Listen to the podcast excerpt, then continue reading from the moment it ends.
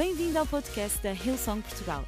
Para ficares a saber tudo sobre a nossa igreja, acede a hillsong.pt ou segue-nos através do Instagram ou Facebook.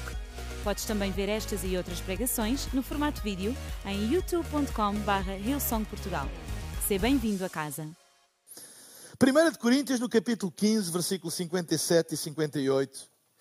E baseado neste texto, eu dei um título à minha mensagem que se chama A Nossa Posição determina a nossa condução. A nossa posição determina a nossa condução. 1 Coríntios capítulo 15, versículo 57, 58 diz o seguinte: "Mas a graça, mas graças a Deus que nos dá a vitória por nosso Senhor Jesus Cristo."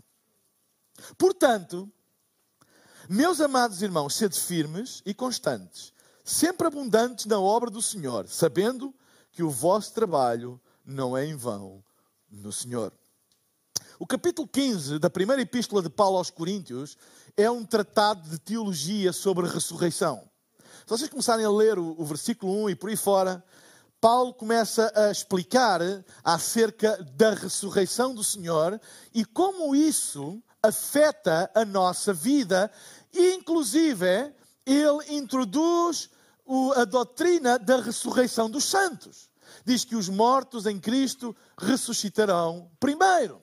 Ou seja, a ressurreição de Cristo é, ou, ou, foi a vitória final. Ele fala acerca da vitória sobre a morte. E o versículo 56 diz: Oh, a morte, onde está agora o teu aguilhão? Onde é que está a tua vitória? Onde é que está a tua força? Onde é que está o teu poder? Pois Cristo Jesus, Ele não só morreu pelos nossos pecados na cruz do Calvário, mas Ele ressuscitou ao terceiro dia, venceu a morte, o último inimigo a ser derrotado.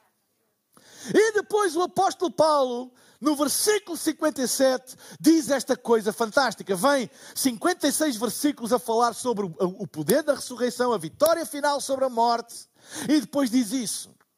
Mas graças a Deus que nos dá a vitória por nosso Senhor Jesus Cristo. Então, a Bíblia fala que todos aqueles que se identificam com Cristo na sua morte e na sua ressurreição, o que é que isto quer dizer?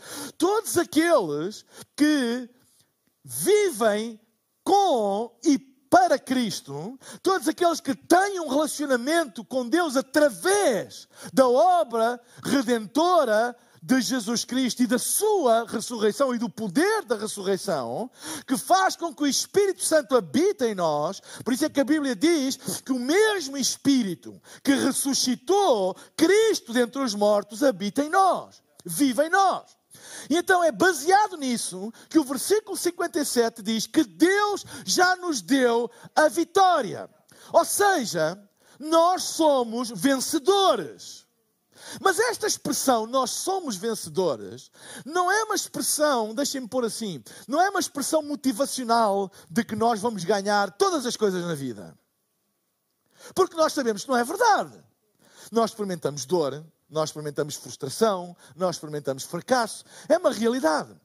Esta palavra está a falar acerca da nossa identidade.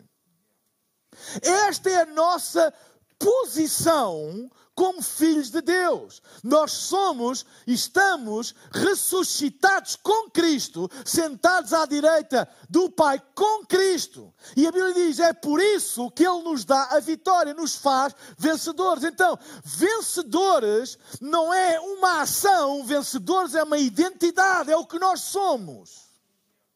Nós somos vencedores porque Cristo, Ele venceu a morte, o último inimigo, e como nós somos identificados com Cristo na sua morte e na sua ressurreição, então é isso que nós somos.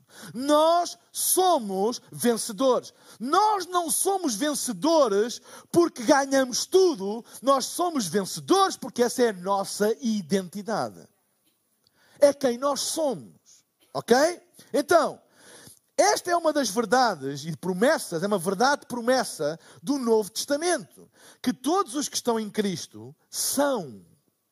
É uma identidade. São vencedores. É por isso que, quando o Novo Testamento fala acerca da igreja, fala da igreja triunfante, triunfante e vencedora. Uma igreja triunfante e vencedora é a sua posição, é quem ela é. Ela é triunfante e vencedora. Eu sou vencedor, tu és vencedor. Porque vences tudo? Não! Porque é essa a tua identidade em Cristo.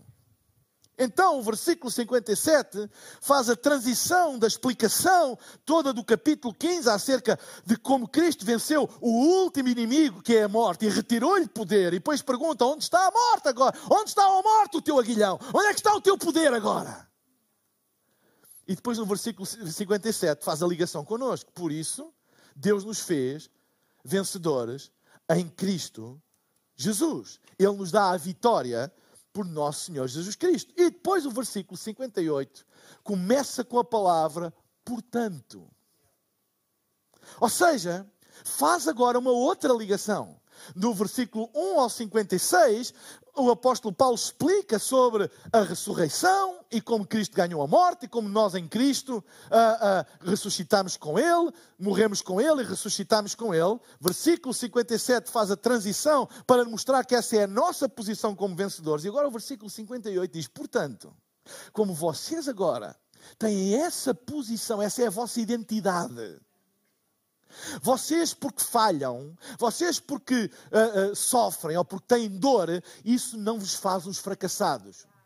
Porque a vossa identidade não é encontrada aí, a vossa identidade é encontrada naquilo que Ele fez. Vocês são vencedores. Portanto, se vocês são vencedores, diz assim: Portanto, meus amados irmãos, sede firmes e constantes, sempre abundantes na, boa, na obra do Senhor, sabendo que o vosso trabalho não é em vão. A palavra-chave destes dois versículos é exatamente a palavra portanto. Ou seja, o versículo 57 é a razão porque nós podemos viver o versículo 58. Não é por causa do versículo 58 que nós somos o que diz no versículo 57. Não é por nós ficarmos firmes, não é por nós ficarmos constantes, não é por nós fazermos boas obras que nós somos vencedores. Não, é ao contrário. É porque nós somos vencedores que, portanto, nós devemos ficar firmes, constantes, abundantes nas boas obras, etc, etc. Entendem? Porquê? Porque a nossa identidade não vem daquilo que nós fazemos, a nossa identidade vem daquilo que Cristo fez por nós. E como a nossa identidade vem daquilo que Cristo fez por nós, o apóstolo Paulo diz aos Coríntios: portanto, se vocês são isto, então vocês devem agir desta maneira. Façam isto ou fiquem desta maneira. E eu hoje gostaria de falar acerca exatamente disso. Porque nós somos vencedores em Cristo, nós devemos. E devemos quatro coisas que a Bíblia fala aqui no versículo 58. Vocês entendem o que eu estou a dizer? Devemos quatro, porque nós somos. Não é devemos fazer isto para sermos. Não! É porque nós somos, nós devemos refletir isso. É ao contrário. A religião muitas vezes ensina que é aquilo que tu fazes que vai determinar quem tu és. Se tu fizeres boas obras, Deus ama-te. És amado por Deus. Não, tu és amado por Deus porque essa é a tua posição de filho. É só isso. A, a, a religião diz: se tu fizeres boas obras, tu alcanças a salvação. É um erro. O Novo Testamento ensina exatamente o contrário. Não, tu é impossível alcançar a salvação pelas boas obras. Tu és salvo por causa da obra de Cristo. A salvação é uma posição que nós ganhamos quando nos unimos com Cristo. Somos salvos. Nós não alcançamos salvação, nós somos salvos porque Ele alcançou a salvação para nós. E quando nós nos identificamos com Ele, quando nós o recebemos, essa é a nossa posição. Da mesma coisa que vencedores. Nós não somos vencedores porque somos muito bons porque fazemos coisas muito boas, nós somos porque Ele, diz a palavra de Deus, no versículo 57, nos dá a vitória por Cristo Jesus. É por isso que nós somos. Então, se nós somos, portanto, nós devemos, e a primeira coisa que devemos no versículo 58 é ser firmes. Portanto, sede firmes. Nós devemos ser firmes. Firmeza quer dizer não nos movermos. Uma árvore firme é uma árvore que permanece, não é? É uma árvore que uh, não se move, apesar dos ventos e do, dos ciclones, está firme. Algo firme é algo que não se move. Que não se move do lugar onde está, está firme. Não se move. Este púlpito tem uma firmeza relativa. Eu posso retirá-lo daqui, não é? Uh, assim como aquele tripé ou esta coluna. Mas eu não consigo retirar este palco, não é? Porque ele está firme, ele está uh, com fundações uh, uh, na, na, na, na estrutura do edifício. É inabalável, está firme. Então, quando a Bíblia diz para se vocês são vencedores por posição em Cristo, sede firmes. Não se movam. Então, Deixem-me falar três coisas que nós não nos devemos mover. Não nos movemos de quem nós somos. No mundo em que nós estamos a viver, na época em que nós estamos a viver, em que as coisas uh, mudam e desmudam e, e, ninguém sabe muito bem e como é que vai e como é que não vai, etc., em que parece que nada é firme, nós devemos permanecer, não nos movermos de quem nós somos. Eu sou aquilo que Deus diz que eu sou. Eu sou um vencedor em Cristo. Talvez eu esteja a passar um momento difícil da minha vida. Talvez eu esteja a passar um momento difícil no meu trabalho. Talvez eu esteja a passar um momento difícil no meu emprego. Mas eu não me movo de quem eu sou. Eu sou um vencedor em Cristo Jesus. Sede firmes, porque é posicional, não tem a ver com o vosso mérito não nos movemos de quem nós somos. Em segundo lugar, não nos movemos de quem nós queremos. Não nos movemos de quem nós somos. Eu sou aquilo que a Bíblia diz que eu sou. Eu não sou um desgraçado. Eu não sou alguém sem futuro. Eu não sou um abandonado. Eu não sou isto, um desempregado, um falido. Eu não sou isso. Isso é o que eu estou a experimentar agora, eventualmente, mas eu não sou isso. Eu continuo a ser, eu não me movo de quem eu sou. Eu sou um vencedor. E eu sei que no final eu vou vencer. Sabem, a ressurreição é a vitória final. Uma coisa nós sabemos: nem que seja no fim de tudo, nós vamos vencer. No fim, porque é essa a nossa identidade. Isso que nós sabemos. E que o apóstolo Paulo está a dizer. O apóstolo Paulo não está a dizer, vocês vão ganhar em tudo, nunca vão experimentar derrota em nada. Nada. Não é isso que ele está a dizer. O que ele está a dizer é a posição é, é esta é a vossa posição. E quando tudo acabar, vocês vão ver que essa é a vossa posição.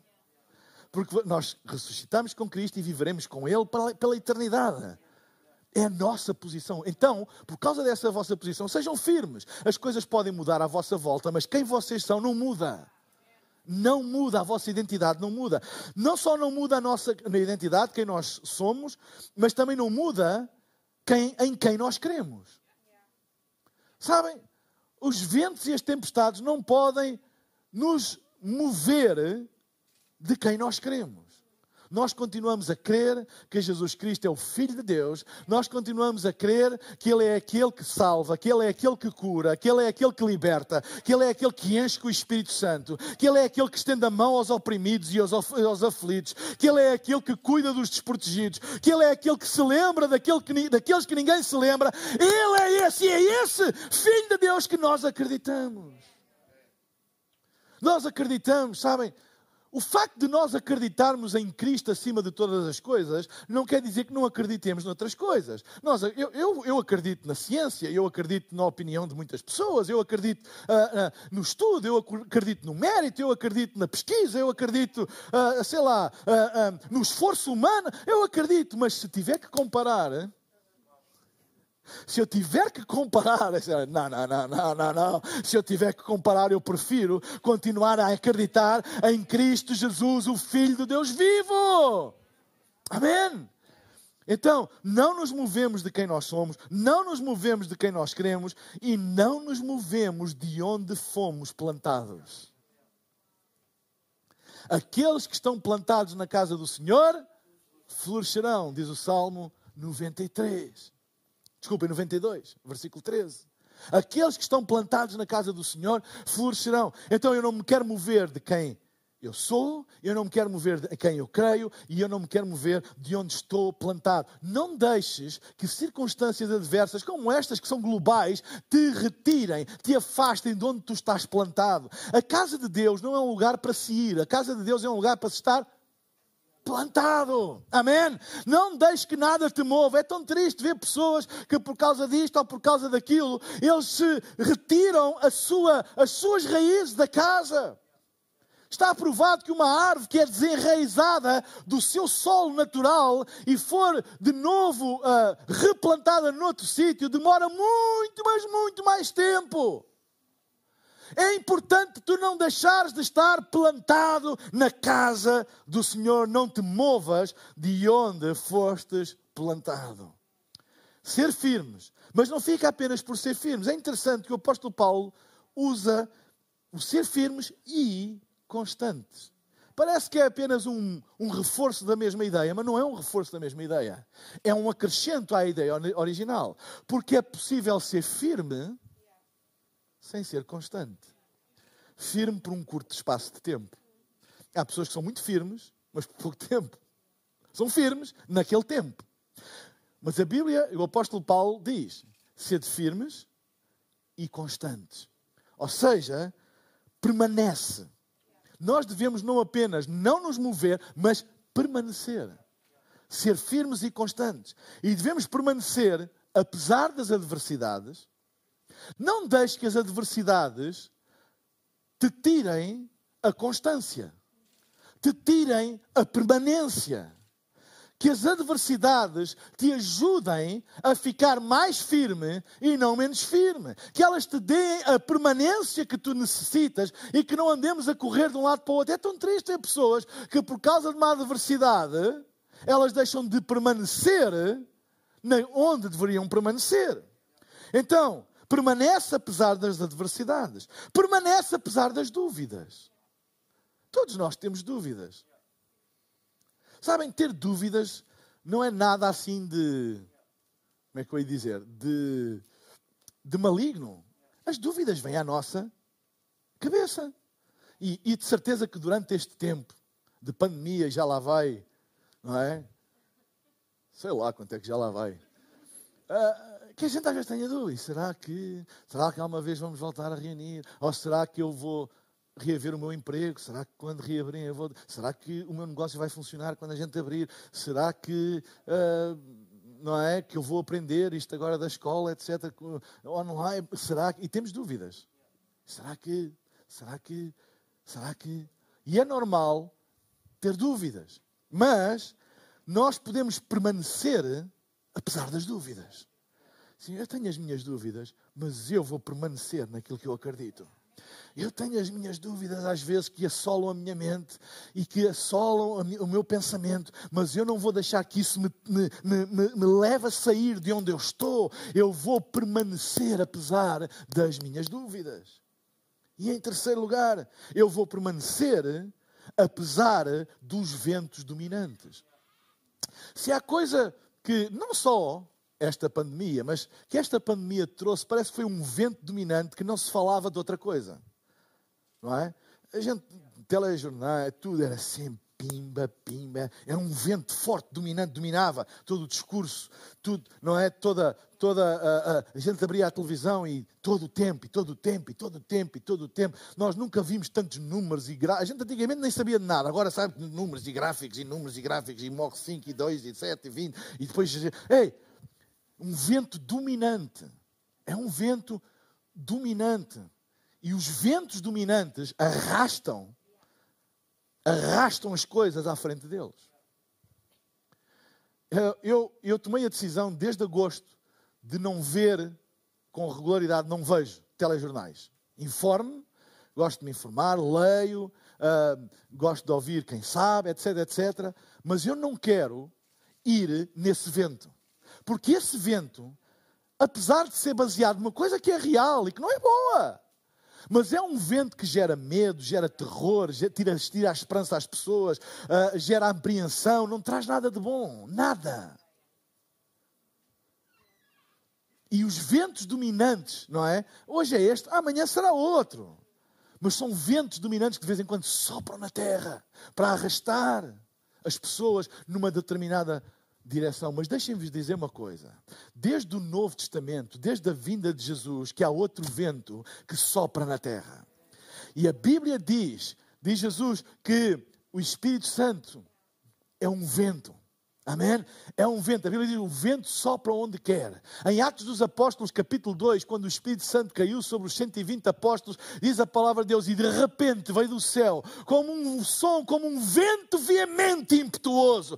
Eu quero vos dizer que o vento do Espírito Santo é mais forte que outro vento qualquer. O vento do Espírito Santo é um vento que, quando sopra, é irresistível. E nós, nós devemos permanecer firmes firmes nesse vento. Não é outra altura, não há altura mais indicada do que esta para nós sermos cheios do Espírito Santo. Uma igreja cheia do Espírito Santo. Nós não estamos aqui para ser um canal do vento dominante, nós estamos aqui para ser um canal do vento impetuoso que vem do céu e que domina todos os ventos e que não há vento que resista ao vento do Espírito Santo, que é um vento que salva, que é um vento que liberta, é um vento que que cura, é um vento que traz esperança às pessoas, é um vento que levanta os caídos, liberta os oprimidos, cura os doentes, dá esperança aos desanimados.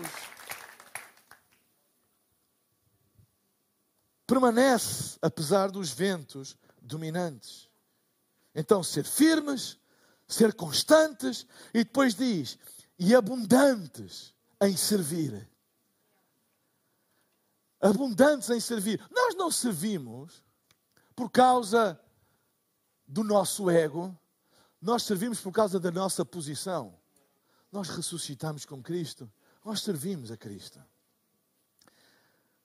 Ser, ser abundantes em servir. E há três coisas que eu queria falar com vocês em ser abundantes em servir. Para nós sermos abundantes em servir, nós temos que saber a quem servimos.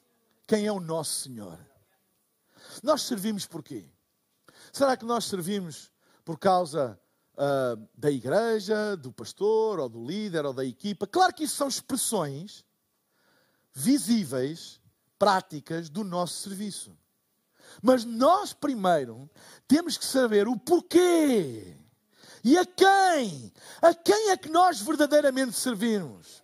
É claro que eu sirvo vocês quando prego. É claro que vocês servem as pessoas quando servem onde servem. Mas lembrem-se que o vosso serviço, em primeiro lugar, é ao Senhor porque é Ele que nos dá a vitória. Nós servimos. Nós não servimos um homem, nós não servimos uma organização, nós não servimos uma equipa. Isso são expressões práticas do nosso serviço. Mas no fim do dia, nós servimos o nosso Deus. E Ele sabe, Ele vê todos os atos, Ele vê todos os gestos, Ele vê tudo aquilo que tu fazes em prol dos outros, como a Ele. E Ele é de boas contas, Ele não se esquece de ti, Ele na sua mão não está encolhida para ti. Saber a quem servimos. Há pessoas que se ofendem porque servem às pessoas.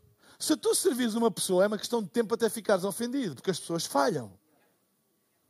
E vais ficar ofendido, e eu tenho servido tanto, e depois vês isto. É, isso é normal, porque as pessoas falham. Mas se eu souber a quem é que eu sirvo, Todos nós já apanhámos desilusões com pessoas, etc. Mas não vamos desistir. Vamos ser abundantes no nosso serviço, porque sabemos a quem é que nós servimos. Nós servimos o nosso Senhor. Amém? Foi Ele que venceu a morte. Foi Ele que conquistou esta posição para nós. Sabem, nenhuma igreja venceu a morte, nenhum pastor venceu a morte, nenhum líder venceu a morte, nenhuma equipa venceu a morte. O nosso Senhor venceu a morte e fez-nos mais que vencedores, então eu sirvo. E a expressão do meu serviço é servir quem eu tiver que servir. Saber a quem servimos e, em segundo lugar, saber por que servimos. A nossa missão. Saber a quem servimos é quem é o nosso Senhor. A quem tu serves é o teu Senhor. Aquilo que tu serves é o teu Senhor. Tu podes dizer, ai, meu Senhor, meu Senhor Jesus, mas se tu, quem, quem, quem é o teu, o, teu, o, teu, o teu mestre, quem tu serves realmente, esse é que é realmente o teu Senhor. É por isso que a Bíblia diz: não podemos servir a dois senhores, a Deus e a Mamon. Há pessoas que servem por causa do dinheiro. O único objetivo deles é ganhar dinheiro. Será que é pecado querer ganhar dinheiro? Não, não é pecado querer ganhar dinheiro, mas que o dinheiro se torne o teu senhor e o teu único objetivo de serviço, o teu único objetivo de atividade na terra, isso tu estás a dizer claramente quem é o teu senhor. E olha que é um mau senhor. Não é de confiança. A quem nós servimos é realmente o nosso Senhor. Mas, por que é que nós servimos? É a nossa missão. Qual é a nossa missão? Porque é que nós servimos? A nossa missão. Nós temos uma missão. Deus deu-nos uma missão. A missão que Deus nos deu foi anunciar o Evangelho às pessoas, trazer liberdade aos cativos, orar pelos doentes, incluir os excluídos, ser uma casa para toda a gente. Essa é a nossa missão. É por isso que, mesmo em tempos de pandemia, nós nunca abdicamos da nossa missão e nunca iremos abdicar da nossa missão. Seja que tempos estivermos a viver, nós sabemos a quem servimos e sabemos porque é que nós servimos. Nós temos uma missão missão dada no céu não foi cancelada, não foi confinada, não está em stand-by. Essa missão é a nossa missão e nós agarramos com paixão essa missão. Nós sabemos a quem servimos e sabemos porque é que servimos. E em terceiro lugar, sabemos onde servimos.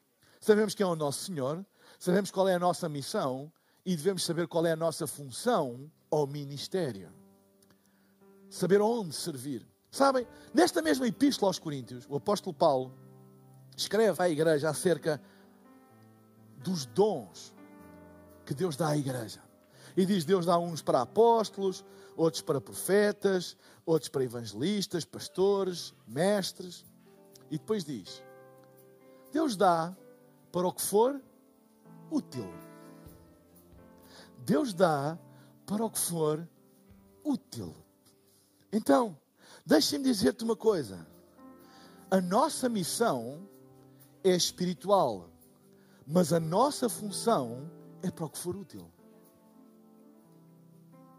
Há pessoas que tentam espiritualizar a função, mas a única coisa que é espiritual é a missão. A função é para o que for útil. Às vezes há pessoas que me perguntam assim, e perguntam com boa intenção, atenção, alguns. Então tu és pastor de uma grande igreja, o que é que tu és agora? És um apóstolo? És um profeta? És um pastor? És o quê? E a minha pergunta é sempre a mesma. Olha, tem dias. Olha, tem dias que eu sou um evangelista. É para o que for útil. Se é preciso pregar o evangelho para as pessoas serem salvas, eu sou isso. É para o que for útil. Não vou dizer, ah, eu não, eu não vou pregar porque eu não sou, não sou. Há dias que eu sou um pastor, que eu tenho que cuidar do A, do B ou do C. Eu não vou dizer, ah, eu não vou porque eu não sou. Tal. Há dias que eu sou um ensinador tenho que, tenho que ensinar a uma congregação acerca dos princípios básicos da, da teologia da ressurreição, como estou a fazer aqui agora. Há dias em que eventualmente sou um apóstolo, quando abrimos novas localizações. Tem, e há dias que eu nem sei o que é que eu sou. Acho que não sou nada disso. Não sou útil para nada. Há dias que é mesmo. É, é, é para o que for útil. A Bíblia diz: se o sal for insípido, de nada serve, não é útil, mas é sal, só que não é útil. Nós podemos ter uma missão e ser inúteis, mas não sejas inútil. Está disponível para servir, para o que for útil. Amém? Esta é a minha função, é o meu ministério. Quando perguntam qual é o teu ministério? Ah, eu sou um cantor ungido, ou eu sou um pregador. Qual é? Não, o meu ministério, deixa-me dizer-te, em vez de ir à lista, eu vou à finalidade. É para o que for útil. O meu ministério é ser útil à igreja, é ser útil naquilo que for preciso. Amém? E claro, Deus nos faz crescer, abre portas, é, vocês sabem isso tudo, mas continua a ser para aquilo que for útil. Ser abundante sem servir. E para finalizar, diz: sabendo que aquilo que fazemos não é em vão. Saber que o que fazemos pela fé não é em vão. Sabem, a fé tem expressões, tem obras. As obras da fé nunca são em vão. Deixem-me dar-vos quatro obras, há mais, mas quatro obras da fé. Crer contra evidências é uma obra da fé. Às vezes a evidência diz uma coisa, mas a gente continua a acreditar noutra. E muitas vezes nós queremos, e há pessoas aqui hoje, e em casa a assistir, que hoje estão a ser desafiadas pelas circunstâncias a continuarem a crer contra as evidências. A evidência diz o desemprego vai aumentar. A evidência diz: olha, já recebi um telefonema do meu patrão a dizer que não sabe muito bem como é que vai ser. A evidência diz que o meu negócio não deve ter muito futuro, que eu não vou conseguir. A evidência diz, blá blá blá, diz, diz, diz, diz, diz as evidências dizem muita coisa. Mas a Bíblia diz: não é em vão a obra da fé. Crer contra a evidência. A evidência dizia: a oferta coração pela casa 2021 não vai ser nem perto nem de longe igual à de 2020. Isso era, isto era a evidência. Mas a obra da vossa fé, a obra da vossa fé que acreditaram, foi que foi 20% maior contra todas as evidências. A evidência não é a palavra final, a palavra final é a palavra de Deus. Evidência é uma evidência, mas a palavra final é a palavra de Deus. Então, sabe que aquilo que fazemos pela fé não é em vão. Não é em vão crer contra a evidência. Em segundo lugar, orar não é em vão. Orar não é em vão. Sabem, muitas vezes o problema de orar é que não, normalmente não há nada de espetacular associado à oração. Aliás, deixem-me dizer uma coisa. Há uma grande diferença entre um milagre e, um, e uma coisa espetacular. A maior parte dos milagres não são espetaculares. Não são espetaculares. Há uns que são, mas a maior parte não são espetaculares. A maior parte tu sabes que o são tu conheces o processo, tu conheces, e, e, e que era impossível, mas não tem nada de uau, espetacular, apareceu uns fumos no céu e uns raios, e não, não, nada.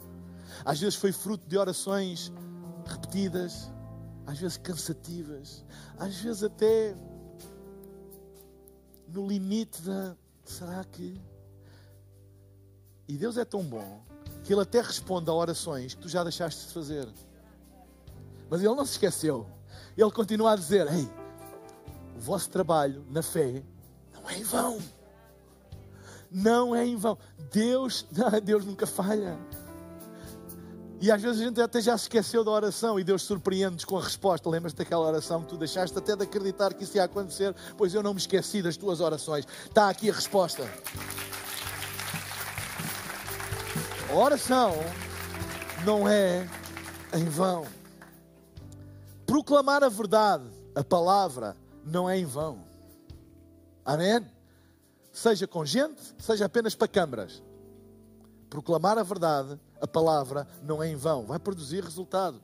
Publicar a palavra não é em vão. Ei, em vez de publicarmos coisas que não interessam a ninguém, notícias que só trazem é é, é desanimar as pessoas, e às vezes somos tão rápidos a ah, vai acontecer, blá, blá, blá, e muitas vezes nem verificamos se isso é verdade ou se tem alguma credibilidade, e toca de, de, de partilhar isso, mas partilha a palavra de Deus. Olha, já me aconteceu, às vezes coloco, nem sei, mas às vezes coloco uns versículos da Bíblia que eu li e que me tocaram e coloco no meu stories do Instagram ou até no Facebook e já recebi no, a, a, mensagens de pessoas a dizer assim: Olha, este versículo que tu colocaste hoje mudou o meu dia. Olha, era isso que eu estava a precisar de ouvir. Olha, entende? A palavra de Deus, a proclamação da palavra nunca é em vão. Nunca. Encher o mundo da palavra de Deus não é uma coisa em vão. Eu acredito que nós vamos ver fruto de meses online em que nós não víamos as pessoas, mas a palavra estava a chegar, a chegar, a chegar, a chegar, a chegar, a chegar, a chegar, a chegar, a chegar, a chegar, a chegar.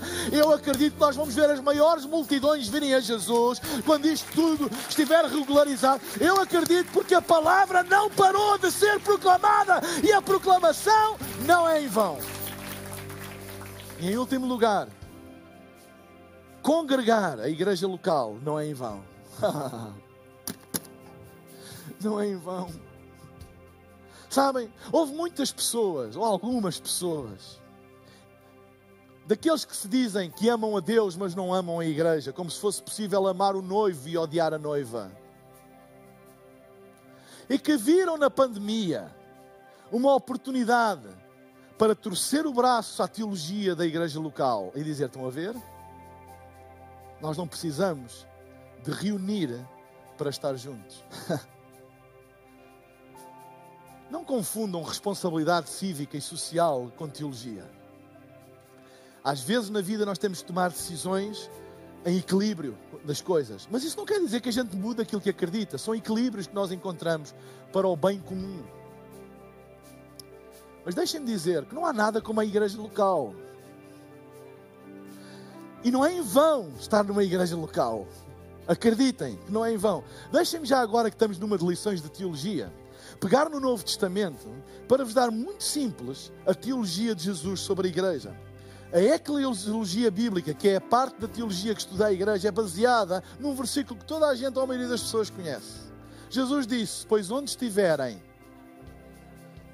onde estiverem dois ou três reunidos em meu nome, eu estou no meio deles. Há três coisas que eu vos quero dizer básicas da teologia da igreja no Novo Testamento. São precisas três coisas. A primeira é pluralidade, onde estiverem dois ou três. Não há igreja na singularidade, há igreja na pluralidade. A igreja é uma comunidade, a igreja sou eu mais tu. Essa coisa de, ah, eu sou igreja. Não, não és. Tu só és igreja se estiveres em unidade com o teu irmão. Senão, não és igreja. Onde estiverem dois ou três, pluralidade.